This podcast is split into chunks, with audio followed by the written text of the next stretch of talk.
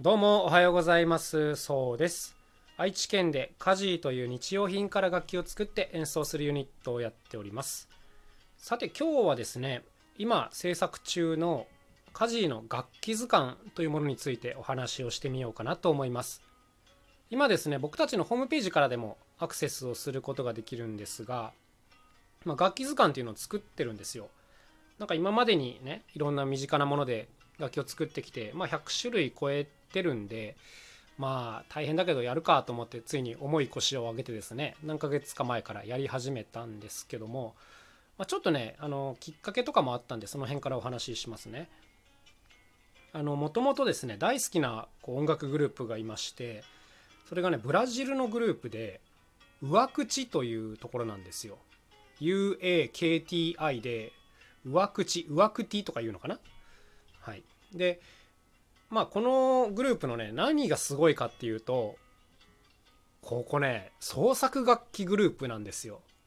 世界的にもかなり珍しいと思うんですが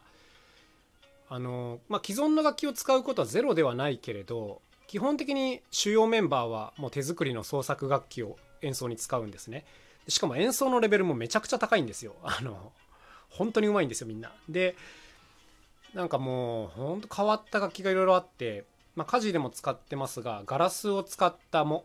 琴みたいなガラス琴とかあと昔の楽器でハーディーガーディーといってこうバイオリンみたいな形をしてるんですけど弓で弾くんじゃなくてこうホイールを回転させて弾くという変わった楽器がありましてでこれをさらにアレンジしてこうホイールじゃなくて弦に当たる部分が歯車みたいになっててこうカラカラカラカラカラカラっていう音しながらこう音程を出すみたいな楽器とかなんかもううまく説明できないんですけど自転車のホイールとこうシェーカーがくっついたような楽器とかまあとにかくですね結構奇想天外というかいろんな楽器があってでもどれもねすごくクオリティが高いんですよ。うん、なんか既成のものと比べても全然引けを取らないというかなんか一個一個すごいちゃんとこう考えられて作られてるなっていう楽器がたくさんあってまあ僕もですね大変に影響を受けているんですけどもそんな上口がですね、まあ、実はね解散してしまったんですよ何年か前に。でもう今はそんな彼らのウェブサイトとかも消えてしまっているんですがその解散するまでは上口のウェブサイトを訪れると彼らの楽器の何て言うんですかねカタログみたいなものがあったんですよ。うん、でなんか楽器の写真が載っててこう楽器の何て言うんですかね音の鳴る部分を触るとその楽器の音がするっていうなんか愉快な感じだったんですけどもなんかフラッシュとかを使ってたのかな？わかんないですけども。まあとにかく触ると音がするというこんなものがあったんですね。でまあ僕はもうよだれだらだら垂らしながらもうあらゆる楽器を 全部触るみたいなこともやってたんですけども。まあ久しぶりにね見たら解散してもうこれもなくなっちゃっててでもびっくりしてこうよくあるんですけどこのホームページを昔のホームページを見れるみたいなサービスがあって、まあ、そういうとこにもこう試したんですけどなんかねもう全部消されちゃっててうまく見れなくなっててすごい、まあ、落ち込んだんですけども、まあ、そんな上口のね楽器図鑑みたいなものが以前あったんですよ。でやっぱこれあるとすごい伝わるなと思ってなんかブラジルなんでポルトガル語なんですけどだから言葉はね全然わかんないんですけどやっぱり楽器の写真と何て言うんですかね触って音が出るみたいな仕組みがあると全然こう異国の人でもあこんな楽器なんだっていうのを理解することができるんでやっぱすごいいいシステムだなと思ったんです。で、まあ、これを見てたんで本当はですね僕もこの自分の家事の楽器図鑑を作る時に 同じようにしたかったんです。楽器の写真を撮って触ったら音が出るみたいな。だから楽器図鑑というよりはなんかイメージ的にはこう楽器博物館みたいなものをウェブ上で作るみたいなことをね本当はやりたかったんですけど あのちょっとこれはね大掛かりになりすぎるので、うん、やめようと思いましてもう今はねあのブログ形式で、まあ、図鑑を作ってるんですね。はい、一記事で、えー、一つの楽器を紹介して、えー、まあ、写真が載ってるのと,、えー、と動画で音とかあと演奏方法をお伝えしてであとは説明文で、まあ、こんなものからできてるよとか作る時こんなエピソードがあったよとかはい。まあ、そういったことをお伝えしているのが、まあ、この家事の楽器図鑑ということになります。一応ね、この説明文のところにリンクも貼っておくので、まあ、よかったらね、見ていただきたいなと思うんですけども、今、そうだな、ようやく80種類ぐらいまできましたかね。一応何て言うんですかもう作ったもの100種類超えてるので、まあ、まだなかなか先は長いんですけども、まあ、地道に少しずつ更新してましてなんとかこのぐらいまで来てますね。で、まあ、この手のことをやるときにですね意外とこの難しいのが分類なんですよ。分類。うんなんか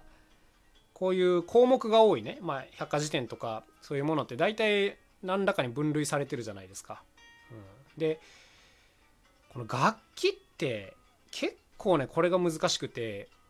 うん、なんかねもともとねいろんな楽器図鑑っていうのあるんですよ。あのクラシック楽器とか。あの和楽器図鑑とかいろんなものあるんですけどうんこのね分類をどうしようかってすごい悩んだんですけど結局今はですね演奏方法でこう分けることにしています例えばこう打って音を鳴らす楽器とか振って音を出す楽器、えー、吹いて音を出す楽器とかこう弾いて音を出す楽器とか、まあ、こんな感じで演奏方法ごとに楽器を一応分類してたりします。はい、なんかね分類方法は多分他にもいろいろあってうーんまあ例えばその素材で分けるっていうやり方もあったりしますよね。その木でできてるとかあの石系の素材でできてるとか金属でできてるみたいな素材で分けるやり方もありましたしあとはその音域で分けるっていうやり方も本当はあったんです。例えばねこう、まあ、大体音楽のメロディーって高い音の楽器が担当することが多いので、まあ、メロディーに向いている楽器はこれ、うん、伴奏に向いてる楽器はこれ。ベースに向いてる楽器、えー、リズムに向いてる楽器みたいな、まあ、こんな感じで分類する手もあったんですが、まあ、今のところちょっといろいろ試したりとか考えたりした結果演奏方法で分類するようにしました。はい、でまあこれ作ってみてね気づいたいいところっていうのがいくつかあってまあ作るのはねすごく面倒くさかったんですけどもまず第一にですね何かこう演奏したりとか自分たちで作品を作ったりする時にもうねたくさん作りすぎて自分たちでも昔何作ったか覚えてないんですよ正直。でも一応この図鑑があればあの一覧でバッとどんな楽器があったかあの見れるのであのまず自分たちのためになってます。あのこれやってなかったらもうそのまま忘れ去られてた楽器とかもいくつかあったので危なかったです。はい。まあということで自分たちで役立ってるっていうのが一つとあとはねこう意外とあのテレビの問い合わせが普段よくあるんですけどもそういう時にねあの他にはどんな楽器があるんですかみたいなことを聞かれることがよくあるんです。で実際ねこう事務所まで取材に来ていただく時も全部の楽器を広げとくなんてことはもう到底不可能なんですよ。場所の問題もあるし、まあ、それぞれね組み立ての時間とかもあるんであのー、他にどんなんあるんですかって言われたら結構困っちゃってたんですけども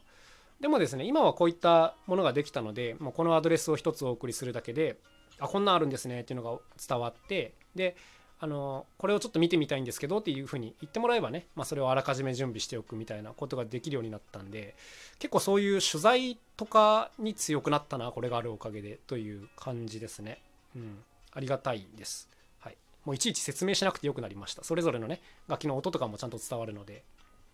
ということでまあ大変めんどくさかったんですけどもまあ作ってよかったなというふうに思っております。まあとはいえね完成度は全然まだまだなんで、まあ、写真が下手くそなのはさておき説明文もねすごいさらっとしか書いてないんですけど、まあ、本当はね一個一個の楽器にものすごいこう情熱が詰まってるんですよいろんな制作過程とかあの失敗した話とかうんなんかくだらないエピソードとかもたくさんあるんですけどもね本当はちょっとそういうのをあのもうちょっと丁寧に書けるといいなと思ってるので、まあ、できるだけこう100項目ぐらい作ったら今度は説明文をちょっと全部洗い直そうかなみたいな、まあ、そんな気持ちでおります。はい。ということで